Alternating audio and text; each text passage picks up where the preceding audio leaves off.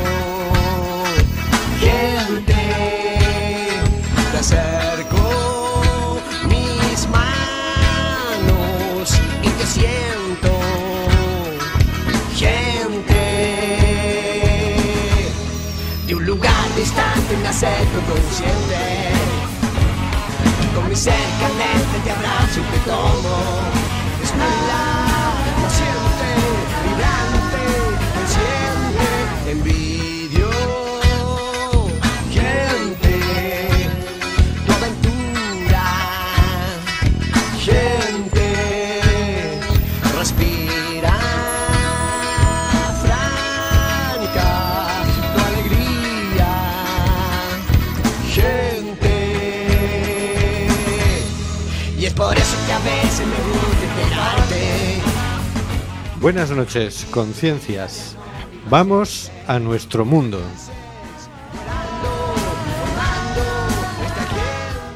Estamos en Cuac FM en el programa Simplemente Gente, programa sobre la diversidad cultural en Coruña y sobre los derechos de las personas migrantes. Hoy miércoles 21 de febrero, Día Internacional del Idioma Materno. Y te siento. Recuerda, nos puedes enviar tus opiniones y comentarios en directo por WhatsApp al 644-737-303 o por Facebook a Simplemente Gente en Quack FM. Nos encanta saber que estás ahí.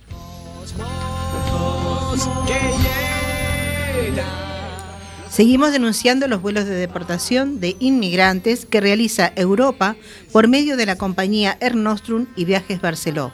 No vueles nunca con Air Nostrum. Tenemos en control al mago de las ondas, Carlos Reguera. Hola, Carlos. Hola amigos y amigas, vamos allá a otra aventura maravillosa. Más allá de la fibra óptica están el señor García. Hola, señor García.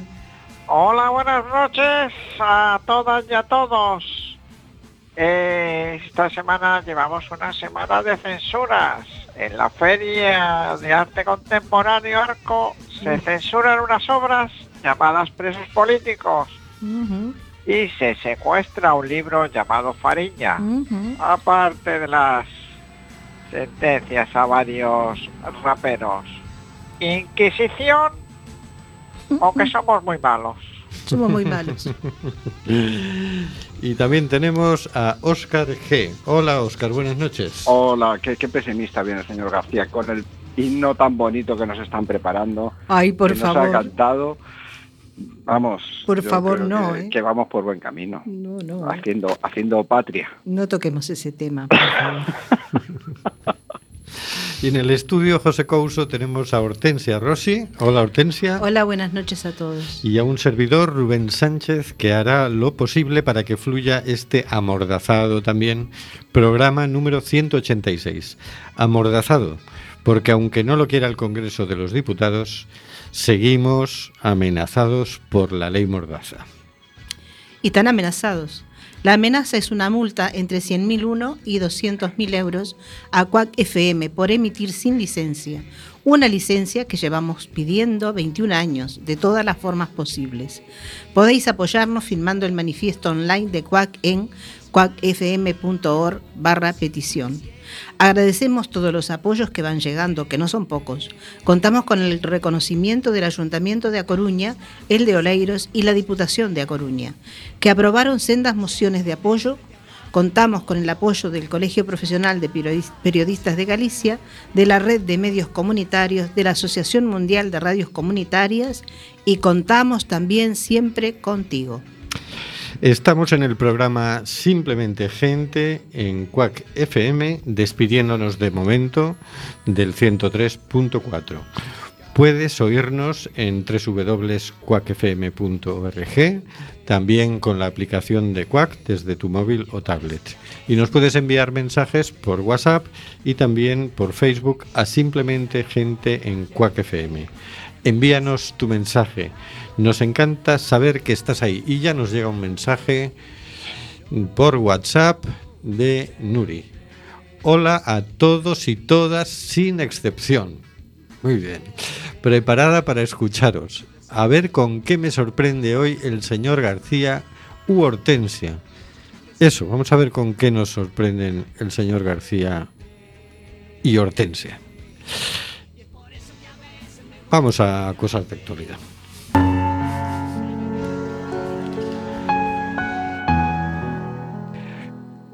Cositas de la actualidad por el señor García.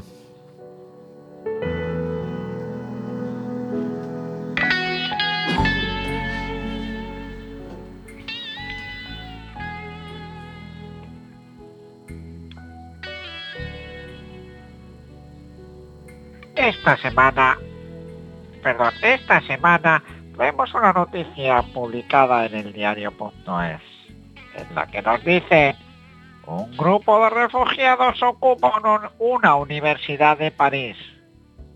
Antes me sentía solo. Aquí todos pensamos juntos. Cerca de un centenar de personas se reúnen en asamblea.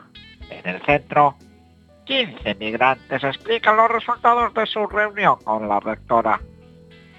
Cada intervención es traducida al francés, al árabe y al am- ara- amhárico, idioma hablado en Etiopía y en Eritrea.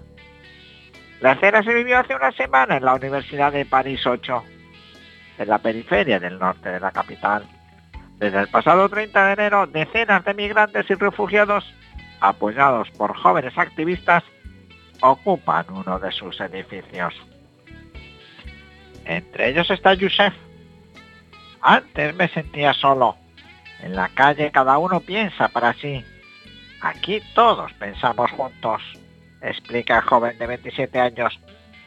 Yusef huyó de Sudán, cuyas autoridades amenazan, asegura, cuya- cuyas autoridades asegura amenazan con devolverlo a Eritrea, de donde su familia tuvo que huir por motivos políticos.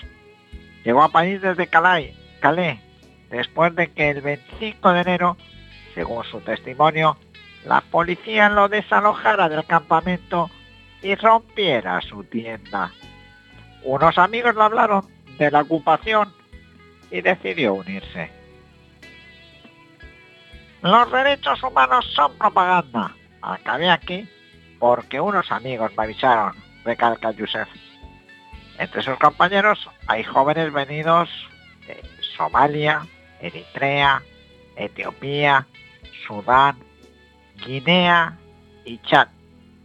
Tras verse empujados a escapar de sus países, acabaron deambulando por las calles de la ciudad junto a miles de personas sin techo, que desesperadas tratan de encontrar el modo de aguantar el frío del invierno parisino. Así la ocupación se plantea como una solución inmediata al problema de alojamiento, pero también como una plataforma de protesta ante el tratamiento que las autoridades francesas dan a los migrantes. Es su grito de basta, un grito, dicen, de dignidad y de esperanza. Esperemos, esperamos de todas las personas exiliadas que luchen a lo largo de Francia contra la opresión, la injusticia y las, y las prácticas de la policía en las calles. Al pueblo francés, vosotros que hicisteis aquella revolución que estudiamos en los libros de, texto de historia, volved a hacerla, reclaman. El movimiento se extiende, la Universidad París 8 no es la primera ocupación antes fue la Universidad de Nantes, la de Lyon, la de Grenoble y desde el Comité de Apoyo avisan de que pronto se tomarán otras universidades.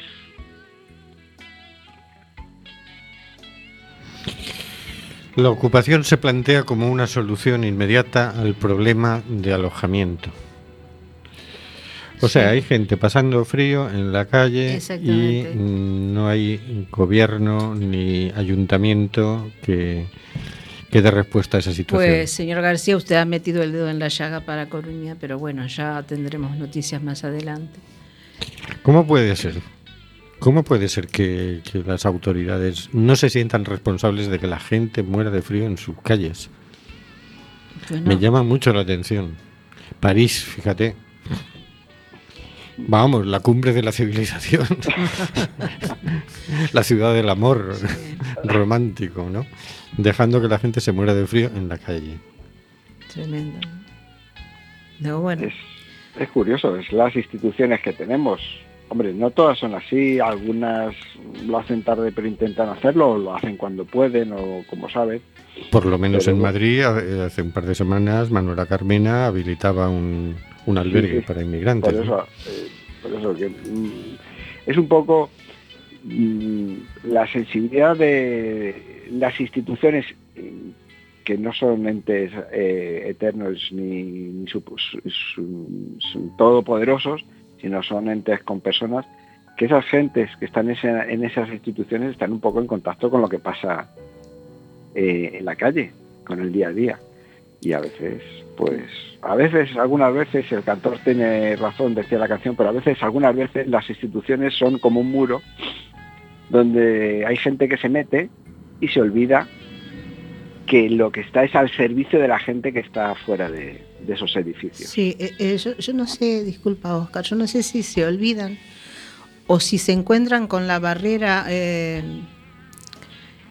que no les permite moverse con soltura y rápidamente, pero cuando hay una emergencia, como en este caso, como lo hizo Carmena, como, como esta gente que ocupó ahora en París y en tantos lados que se están ocupando porque obviamente la gente está en la calle, eh, yo creo que es primordial, yo creo que es tomar decisiones y bueno, y si después tienen que responder ante que tengan que responder, pues que respondan. Pero yo creo que lo humano es lo primordial y lamentablemente eh, en algunos casos no, no está, no está, no se está haciendo como se tiene que hacer. En casos en los que uno espera que sí que se hagan estas cosas, Claro, es que que las veces- decisiones fluyan rápidamente. A veces lo urgente eh, se deja por lo importante, pero lo urgente eh, requiere respuesta rápida. Lo importante eh, no hay que eh, obviarlo por lo urgente, pero lo Mm. urgente eh, tampoco hay que someterlo a lo importante cuando en esa urgencia pues eh, está en juego vidas humanas. Exactamente, exactamente. Pues sí, a ver. Lo humano es lo primordial, sí, Hortensia. Nos dice Maribel a través Ah. de Facebook. Muy bien, Maribel. Después Un de decir saludo a Maribel y un saludo a Nuria también, que andan por ahí, como siempre, las dos. Este, Nuestras oyentes, como siempre, eh, cubriendo la cuota de paridad. sí, menos mal, somos tres mujeres, Tres hagamos tres. fuerza, gracias, chicas. Muy bien. Bueno. Seguimos. Nosotros damos la información. Aquí en Coruña también hay personas eh, inmigrantes, algunos que solicitan asilo y otros no, que están durmiendo en la calle. Es que ya han pasado por todo el circuito de alojamientos provisionales que hay y que están durmiendo en la calle. Vuelve otra ola de frío. Nos preocupa. Tenemos solicitada reunión con servicios sociales del ayuntamiento, pero nos están demorando ya cerca de 10 días. Y nos resulta muy inspirador esto de París, de que la ocupación se plantea como solución inmediata al problema de alojamiento. Lo que no podemos hacer y lo que no vamos a hacer de ninguna manera es mm, quedarnos de brazos cruzados mientras hay gente durmiendo en la calle en nuestra ciudad. Que tenemos, eh, a ver, como un 40% de viviendas vacías en esta ciudad. Pues hay 20.000 pisos vacíos en la ciudad. Madre mía, ¿eh?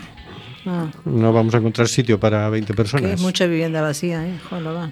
Madre. Bueno, sí. Bueno, vamos a escuchar una canción que nos introducirá a lo siguiente, al siguiente tema. Es una canción que se titula Pueblo Quiché, Ah, muy bien. de King Lalat. Muy bien, muy bien, muy bien. Adelante, audio.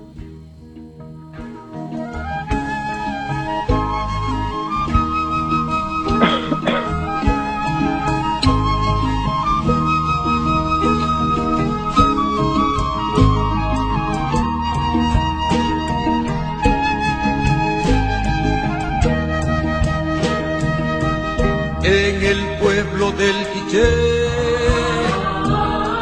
Se está librando la guerra en defensa de la tierra. Y el pan para no morir en el pueblo del Quiché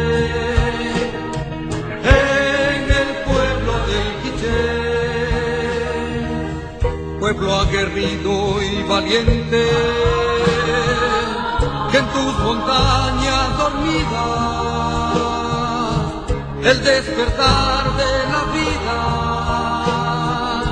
y el nuevo canto se siente.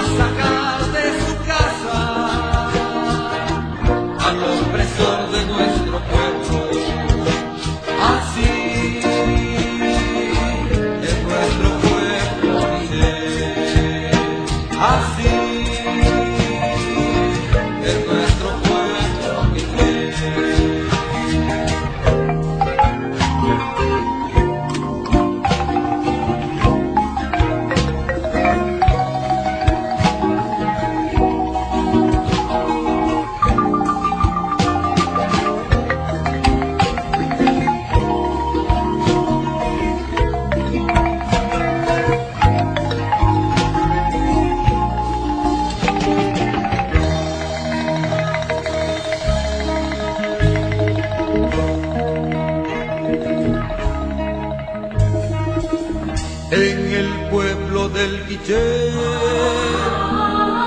se está librando la guerra en defensa de la tierra y el pan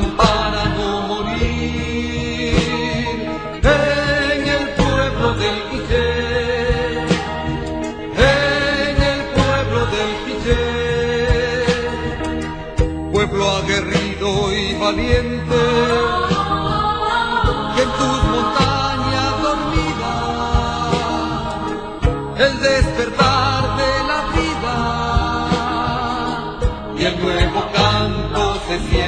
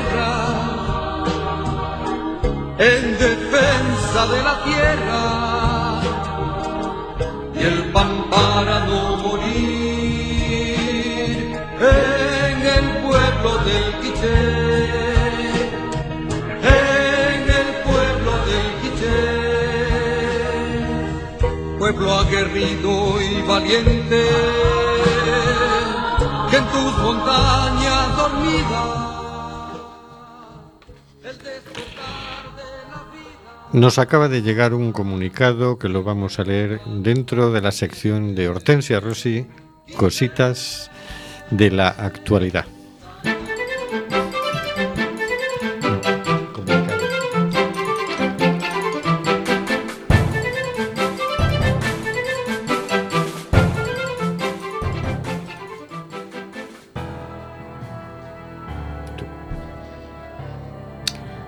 Dale, dale. Comunicado del Observatorio de Derechos Humanos del Colegio de Abogados y de la Plataforma Refugiados Extremadura. Extremadura, 22 de enero de 2018. Ante la muerte por congelación de 15 personas sirias cerca del puesto fronterizo de Masná, en la frontera entre Siria y el Líbano el pasado viernes 19 de enero, no podemos permanecer en silencio. Hacemos un llamamiento a todos los gobiernos e instituciones locales, regionales, nacionales y europeas para que de una vez por todas se cumplan los tratados internacionales que garantizan el derecho a la petición de asilo de todas las personas que huyen de la violencia, el hambre, la persecución, las consecuencias del cambio climático y todas las causas que llevan a migrar y a pedir asilo en los países de la Unión Europea. Denunciamos la pasividad y lentitud que han mostrado la mayor parte de los gobiernos de la Unión Europea, incumpliendo los acuerdos de acogida que ellos mismos firmaron. Exigimos que los derechos de todas esas personas sean respetados y que no siga aumentando la cifra de muertes en las fronteras, en el Mediterráneo, en los CIE o en los campos de, refugiados donde las condiciones en muchos casos son inhumanas. Aclaramos que las personas que intentan llegar a cualquier suelo europeo no son criminales sino víctimas que deben ser atendidas dignamente. Pedimos que se abran vías seguras, legales, rápidas y eficaces para que no caigan en manos de las redes ilegales de trata de personas. Subrayamos que quienes intentamos ayudarles a salvar y dignificar sus vidas desde plataformas ciudadanas o desde organizaciones humanitarias no somos criminales. Somos voluntarias, trabajadoras y activistas responsables que creemos que todas las personas tenemos los mismos derechos sin importar dónde hemos nacido y luchamos por la justicia social y la igualdad entendida ampliamente. Queremos que todos los partidos e instituciones se comprometan y obliguen a los gobiernos a escuchar a la ciudadanía, que atiendan nuestras demandas como una necesidad imperiosa que debe ocupar un lugar preferente en sus agendas.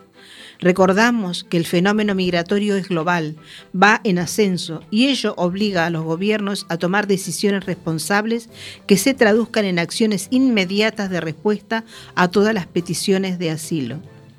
Queremos recordar que todas esas personas quieren una vida digna, libre de violencia y son una oportunidad para Europa. El intercambio cultural en nuestro mundo globalizado es necesario y enriquecedor. Esas personas nos necesitan y nosotros, nosotras las necesitamos a ellas, a corto, medio y largo plazo. No podemos esperar a que este hecho terrible se vuelva viral por la dureza de las imágenes como ocurrió con la foto tomada tras la muerte del pequeño Aylan Kurdi en agosto de 2015. Hay que actuar ya. Debemos encontrar soluciones reales para las personas migrantes y solicitantes de asilo, puesto que la necropolítica, dejarles morir o financiar la contención a través de acuerdos con otros países fronterizos como Marruecos, Libia o Turquía, practicada en los últimos años, no soluciona el problema, solo lo empeora. Vías seguras y legales, ya. Acogida ya. Este era el comunicado que nos ha llegado. Nos, llega, nos ha llegado un mensaje que decía, ja, ja, ja, la voz de un hombre inteligente. Yo creo que este nos ha llegado Eso era. cuando Oscar ha dicho, Sí, ah, pero creo. tenemos paridad porque Sí, tal. sí. Y entonces nos ha llegado otro mensaje, este mensaje es de Nuri, nos ha llegado otro de Maribel diciendo, somos muchas más que tres por Facebook. Con lo cual se acabó la paridad. Ahora mismo estamos tres muchachitos aquí y un montón de mujeres escuchando por a través de internet Qué y nos hemos quedado en minoría. Qué- qué Vamos, que, que hay un montón de seres humanos, tanto hombres como mujeres, en el ciberespacio, por la calle. ahí. Bueno. Cuidado, no me Claro. las invisibilices Ah. que, que se nos sube la cosa. No, no, oye, cuidado. No, no, si, si vamos a hacer un especial de la mujer ya de cara al, al- al- a la mani esta que va a haber, a la concentración de la mujer, que, que de- desde aquí apoyaremos, vamos. Más nos vale. Algo así me imaginaba, nos dice, nos dice Nuri. Bueno, Oscar, ¿has visto este comunicado? el no? comunicado es como tienen que ser los comunicados. Claritos y tajantes. Tajantes, sí, claro. Ah, Eso, eh, ahí, eh, obligando. eh, cuando ha dicho cómo tienen que ser los comunicados, digo, ¿cómo tienen que ser los comunicados? Ahora, Comunicado número uno de las fuerzas conjuntas. Madre mía. ¿A dónde te has ido? No sé, hace muchísimos años, tiempo pasado. Sí, a mí también me, me ido hace veintipico años cuando numerábamos los comunicados. Comunicado número uno, como cierto. Montabas una cosa y empezabas a numerar los comunicados. Ah. ¿Por qué se haría eso? No sé, esto era la dictadura. Lo mío era lo de la dictadura. Es curioso. Si Tenía alguien- una musiquita militar, sí, parecida al himno español, por eso el himno español no. Bueno, bueno, bueno. Menudo lío se arma con el, con el himno español. Estamos tratando de eh, dar con la entrevistada de hoy, Pues que sí. era una representante del pueblo quiche, y, pero no nos coge, por eso hemos, hemos tenido que improvisar un poquito. Eh, había otra noticia que vamos a, a leer también, que recogió nuestra corresponsal en el Mediterráneo, Hortensia Rossi, y que le damos paso ya. Bueno, pues muy bien, vamos allá. Cartagena homenajeó a los 3.115 emigrantes fallecidos en el mar Mediterráneo. El puerto de Cartagena acogió el pasado domingo 4 de febrero un emotivo homenaje en memoria de las 3.115 personas que han muerto en el mar Mediterráneo durante el pasado año, al que asistieron centenares de vecinos del municipio junto a la alcaldesa de Cartagena, Ana Belén Castejón, la concejala Carmen Martín y el gerente de la Agencia de Desarrollo Local y Empleo, Manuel Mora. El homenaje organizado por el colectivo Círculo de Silencio comenzó a las 12 horas junto a la cola de ballena, donde se desarrolló una performance con flores y elementos que representan el drama de la emigración, tras lo que los asistentes tiraron una flor al mar en memoria de los fallecidos. Después el homenaje se desplazó a la explanada del puerto, donde había situado un muro con palabras peyorativas hacia la inmigración. Los espectadores, entre los que se encontraban muchos niños, participaron derribando ese muro y posteriormente levantando otro lleno de palabras positivas.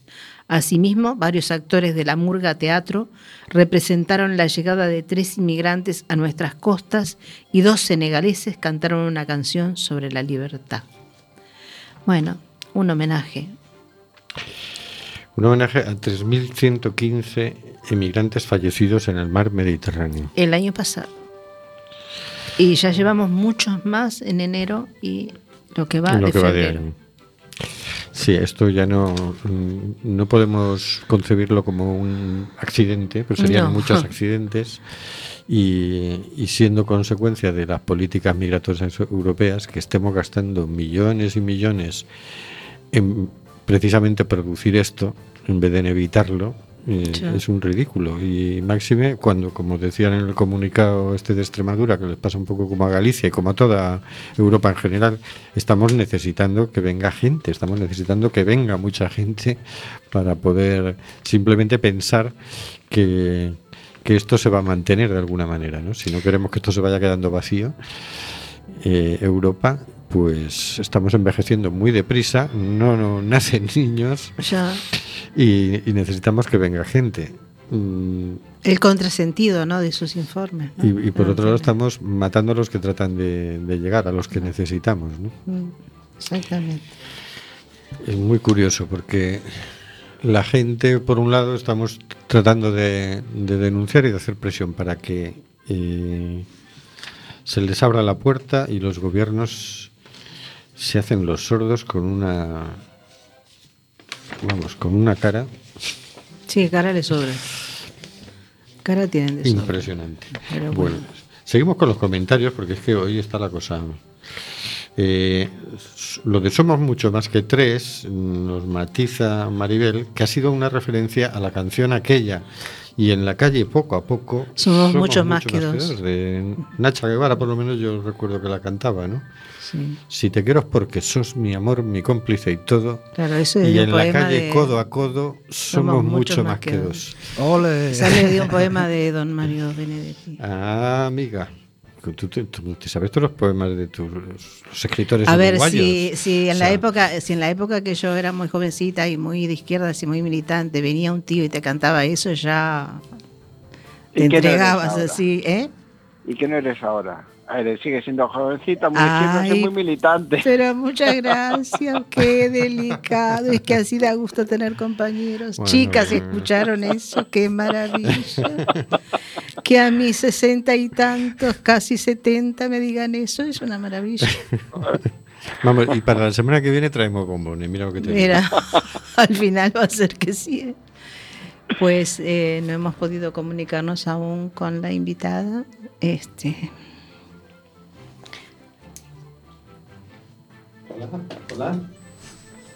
No, pero seguro que, que lo conseguimos porque seguimos insistiendo en sí, comunicar con seguimos, ella. seguimos, estamos aquí, seguimos insistiendo, hablando bajito, porque parece que Rubén sí está hablando en este momento.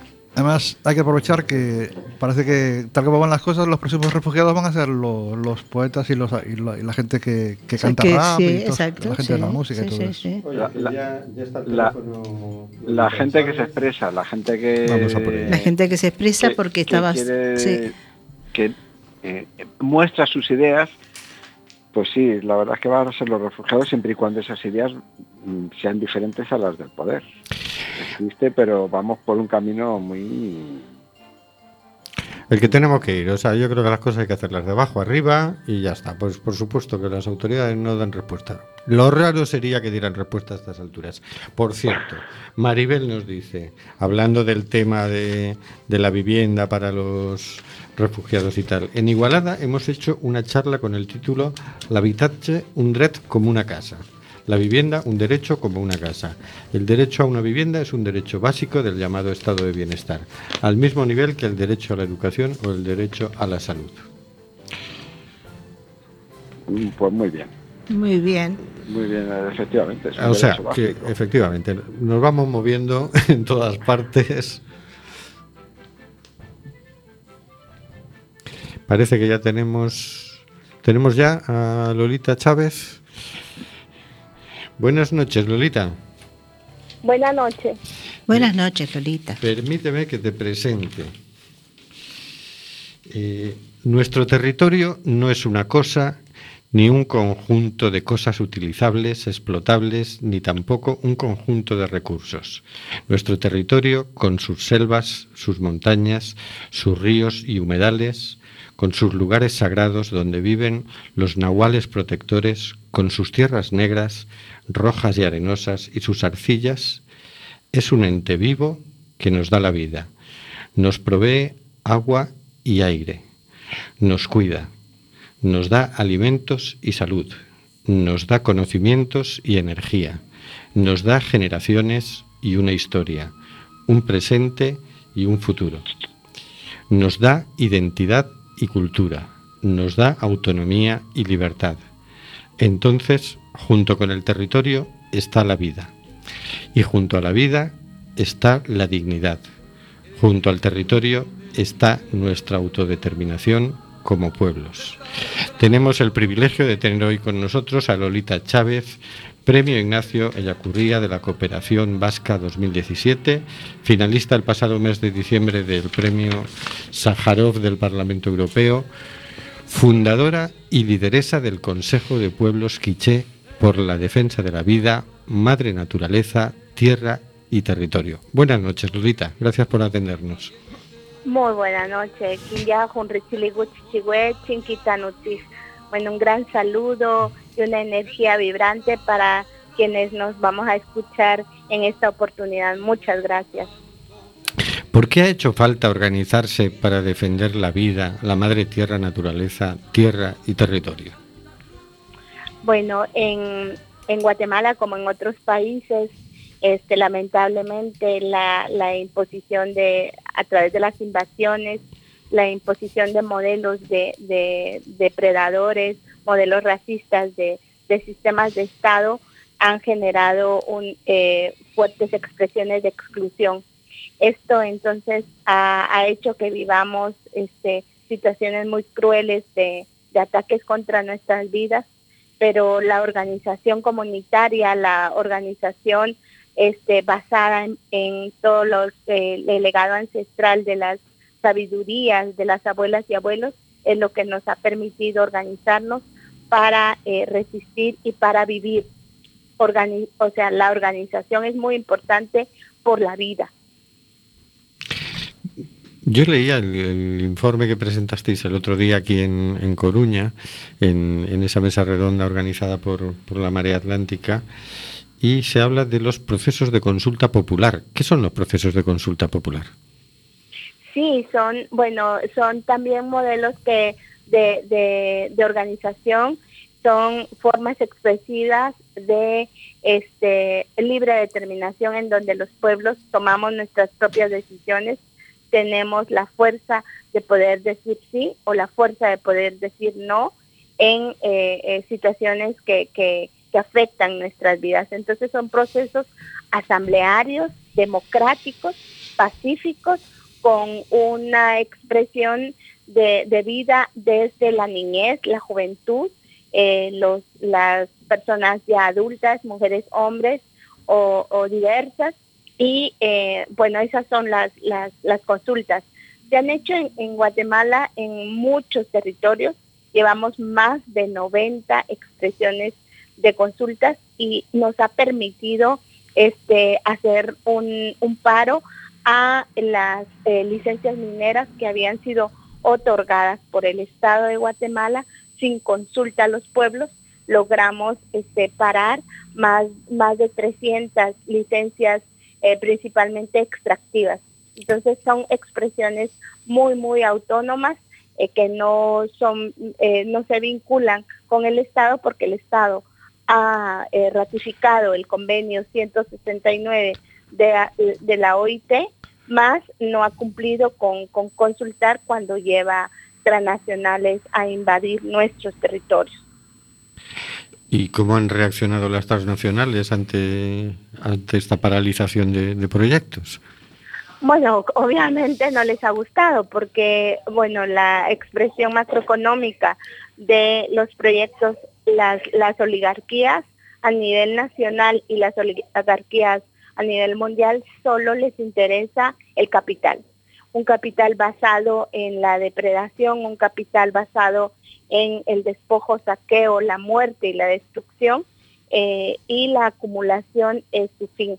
Entonces, las reacciones han sido de muchas formas, han reaccionado eh, este, violentando contra nuestras vidas, utilizando al mismo Estado represivo, en donde mandan, este, han eh, eh, financiado eh, este, a los militares, han este, exacerbado también los conflictos que se generan en las en las comunidades y han utilizado también me- mecanismos de criminalización de la protesta social, han interpuesto demandas también en contra de las acciones que pacíficamente ha- hacemos. O sea, so- han reaccionado de una forma muy perversa, violenta y usando los poderes que, que tienen.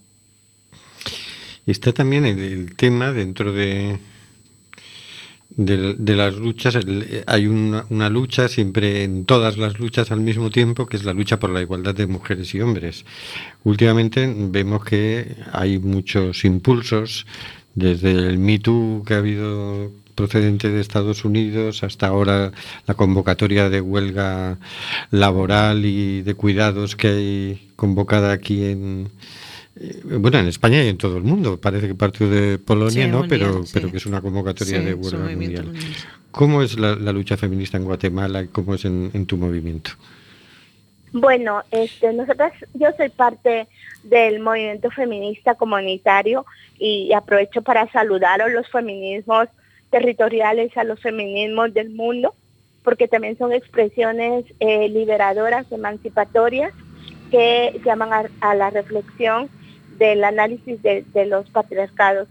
Eh, es- ese es el feminismo comunitario al cual también estamos tejiendo en, los, territorios eh, porque los territorios no solo están amenazados por las empresas transnacionales, sino también el defender el territorio tierra significa defender el territorio cuerpo, lo hemos expresado, porque las múltiples opresiones que afectan nuestras vidas están, están hechas también eh, eh, por estos sistemas. Entonces, hacemos análisis de, los, del- de cómo opera eh, este, el, el patriarcado occidental, muy jodido, por supuesto, Mm. pero también cómo opera el patriarcado ancestral originario, cómo este, hay pactos entre estos patriarcados y nuestras vidas este, siguen estando eh, en, estos marcos de generación de violencia, violencia contra este, nosotras. han habido muchas expresiones de violencia, han habido femicidios en Guatemala, han habido expresiones de eh, violaciones, eh, violaciones sexuales sistemáticas, eh, los mundos lo han silenciado, entonces estamos tejiendo desde los territorios, denunciando, estamos también este, analizando el- a los opresor, a- opresores, al opresor que llevamos dentro, y estamos tejiendo sanación. Sanación en el sentido que el patriarcado le encantaría eh, las expresiones corporativas patriarcales como eh, la- las empresas, pero las iglesias también, los funcionarios, eh, los, los oligarcas, los militares, los paramilitares, les encantaría vernos eh, siempre sufrir a las mujeres. Pues no, pues no les damos ese gusto, este, luchamos juntas y estamos juntas porque eh, tener vida también ha significado ese acuerpamiento entre nosotras, pero también ah, llamado a los pueblos, que no es solo un esfuerzo de mujeres, no solo es un esfuerzo de, de la- lo que tenemos que, eh, este, propio de nuestras vidas, sino más bien eh, es necesario hacer esfuerzos comunitarios, de pueblos, eh, de este, barrios y de, de expresiones múltiples. Oye, en Guatemala habéis sufrido una guerra larga de 36 años, de décadas. ¿Qué ha cambiado desde entonces? Bueno, no, lamentablemente yo quisiera ser un poquito más positiva y, y- ver y plantear eh, expresiones de, cambios como para bien. Lamentablemente no ha sido así. Eh, el- los 36 años de guerra que se vivieron dejaron secuelas, secuelas de terror, de miedos, de, de, de muchas este, expresiones misógenas y de otras violencias contra los pueblos. No, no ha sido un proceso fácil. Nos ha, nos ha sido difícil entretejer nuevamente este, el, el- el juntarnos en las comunidades, porque hubo mucho descabezamiento también. Eh, y el, el Estado ha aprovechado toda esa guerra, todas las secuelas, para eh, seguir imponiendo legislación eh, a, como al, tamaño de lo que ahora las empresas transnacionales, háblese de mineras, hidroeléctricas, monocultivo, petroleras eh, y otras están queriendo. Entonces, la legislación cambió para mal. Eh, el sistema económico también no ha mejorado, hay un empobrecimiento grande, solo en mi pueblo el 80% de la población está empobrecida, eh, y no hay trabajo para la juventud, eh, eh, se, está- se exacerbaron las estructuras de maras, no sé si ustedes han escuchado de la mara salvatrucha, Sí. la Mara 18, la, la Mara, este, o sea, las diferentes eh, maras y la, la juventud está en las maras, pero quienes están este, haciendo el adiestramiento militar, por supuesto, son caibiles que, que son expresiones sanguinarias eh, que fueron formadas, no sé si formadas es la palabra, pero fueron eh, este, adiestradas o no sé cómo decir, en eh, la Escuela de las Américas, por ejemplo, en. Estados Unidos. Entonces, esas secuelas son de las guerras. Las armas quedaron en manos de militares. eh, este, Europa y Estados Unidos y otras expresiones de potencias mundiales inyectaron más financiamiento para lo que ahora llaman seguridad de- de- del Estado, pero es para seguir reprimiendo a los pueblos. Esas son secuelas de la guerra. Eh, eh, eso no es alentador. Por eso es que como, como Guatemala, como pueblos que convivimos, que ya lo pasamos, estamos haciendo un llamado fuerte a que no dejemos de este, eh, llevar de cerca a Colombia, lo que está pasando en Colombia, porque eh, este, si no le ponemos, no le hacemos, eh, no le ponemos en especial atención, puede volver a pasar lo que nos ha pasado en Guatemala. Claro. A mí me llama mucho la atención que los, los movimientos de cambio en, en Latinoamérica están siendo en general motorizados por los pueblos originarios.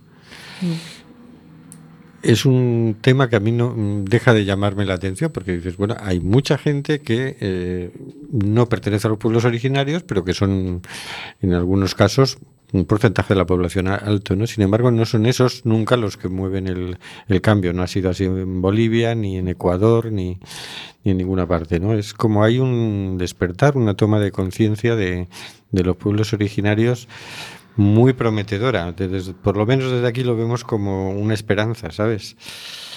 ¿Cómo es que, que has tenido que venir para Europa? Bueno, mira, es lo que dices, o sea, después de la guerra mi pueblo vivió masacre, tierra arrasada, eh, este, desapariciones forzadas, eh, etcétera. Por eso yo también este, saludo a los pueblos que se han, eh, eh, han expresado la reciprocidad hacia mi pueblo, porque muchas expresiones de lo que antes era eh, los, las expresiones de mm, los internacionalismos, eh, eh, la solidaridad con, con Guatemala, ha hecho también que, que, que no nos hayan exterminado a todos, porque mi pueblo sufrió de genocidio. Eso es una realidad que no lo puede esconder ahora Guatemala. Ahora, el, el, el pueblo maya quiché, este es un pueblo guerrero, es un pueblo revolucionario y rebelde.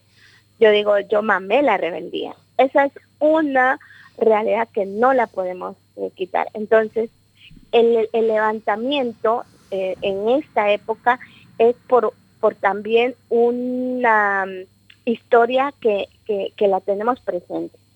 Pero además que eh, la nueva invasión, porque estamos ante una recolonización, este, no tenemos un llamado de las ancestras para luchar contra las empresas transnacionales. Eh, eso es lo que pasó conmigo. Yo venía de ese proceso de eh, revolucionario, luego se constituyó en el consejo y un consejo en donde no ha quedado la menor duda de cuál es nuestro eh, este, accionar en defensa territorial. O sea, defender el territorio es defender la vida. Y eso hizo entonces que fuera parte de procesos asamblearios, luego que me eligieran como autoridad en una expresión de 87 comunidades con un respaldo de más de ve- 27 mil personas, que son las personas asamblearias con nombre y apellido de mi pueblo. Bueno, ahí ya la denuncia de las empresas, la denuncia de las violaciones que sufrimos la denuncia del racismo que todavía se vive en Guatemala, obviamente no les gusta a las estructuras criminales. Estas estructuras entonces empezaron a atacarme, eh, me han atacado a, a mano armada en varias ocasiones, el 7 y el 8 de junio del 2017, yo viví uno de los últimos ataques. Fue ahí que tuve que salir con el programa de protección temporal de mi pueblo porque si no, eh, o eh, me matan o pasa otras expresiones eh, contra, contra mi vida. Pero además están utilizando mecanismos perversos como es la criminalización, en donde me judicializan, ah, yo estoy denunciada ante el sistema de justicia, un sistema de justicia en Guatemala impune, un sistema corrupto que y con mucho tráfico de influencias, pero ahí en ese sistema estoy acusada de secuestro, que yo eh, o sea, me han, me han eh, hecho montajes de secuestro, de eh, este, asociación ilícita, de eh, este, amenaza de muerte y eh, de incitación a delinquir.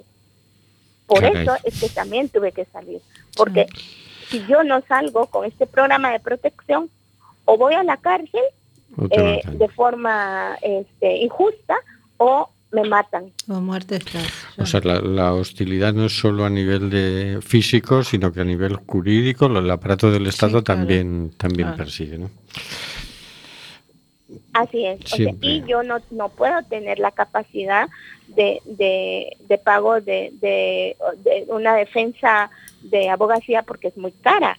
Pero además las empresas este, tienen la capacidad de, estos montajes, pero también de abogados que les pagan cantidades grandísimas de dinero para que sí o sí puedan tener la capacidad de cooptación de operadores de justicia.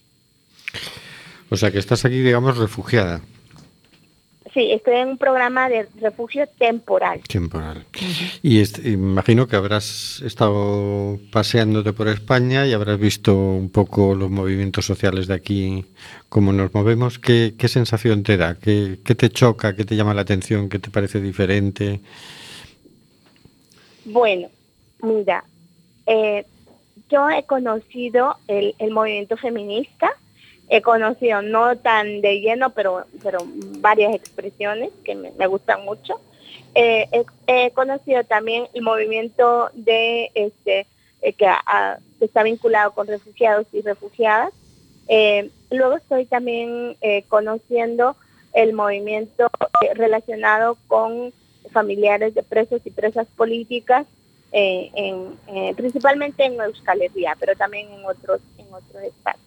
Ahora, que veo quizás chocante y es una reflexión que podríamos eh, hacer, es que a veces los movimientos eh, son como por sectores, no es de pueblo, no es como comunidad, no es territorial. Es, entonces, ahí hay un desgaste no solo en tiempo, en este espacio, movimientos, Mm. eh, eso no, no genera como la fuerza que se necesita en, en los planteamientos eh, de vínculo local y global. Se, se Lo nos hace muy es- difícil. ¿eh? Eso, Mm. eso. Sí, Eh, sí. eh, hay mucho, hay muchas expresiones que hay que an- analizarlas en, en los abordajes de la lucha. Ujú. Eh, otra expresión que, que yo veo muy preocupante es que hay movimientos que este, están como, como están en, en su, en su lucha en sí, eh, no se enteran de lo que está pasando eh, en, en Yala, que es llamado América, pero que les afecta también acá. Entonces, por ejemplo, lo de las empresas transnacionales, acá yo hablo, por ejemplo, de Florentino Pérez, que está vinculado con ACS. Hay movimientos que están en el movimiento, qué sé yo, eh, por refugiados y refugiadas acá, pero que no se enteran de lo que está pasando con estas empresas allá. Entonces, por ejemplo, en los bancos hay movimientos, pero no no tienen ese compromiso, bueno, este este dinero mío de esta pensión o este este ahorro que voy a hacer o algo así, no lo pongo en este banco porque está matando a gente. Está este banco está vinculado con esta empresa. Los caminos de los capitales aunque sean muy propios de la gente que se está moviendo, no llevan esa ruta de camino. Eso me indigna mucho. Ah. Pues sí. Bueno, Racismo. Lolita, desgraciadamente se nos acabó el tiempo. Sí. Mm, Oh, bueno. Tenemos que terminar ya. Nos gustaría estar un ratito más hablando contigo. Muchísimas gracias por atendernos y toda la suerte del mundo. Muchísimas Gracias, gracias. a ustedes también, mucha fuerza también. Fuerza, Gracias. fuerza para ti. Un abrazo grande. Y pas- Igual. Y pasamos a la agenda. Rápidamente diremos que tenemos una convocatoria de una mesa redonda en apoyo a las personas refugiadas el viernes a las 6 de la tarde en la normal, el paseo de ronda 47, en el que intervendrán Ernesto Maleno del colectivo Caminando Fronteras, Alessandro Forina de la Red de Acogida Solidaria de Madrid y Fadila Chami, activista de la Asociación Sirio-Gallega SAUT. Luego se proyectará el documental Tarajal desmontando la impunidad en la frontera sur. Os esperamos el viernes 23 a las 6 en la normal.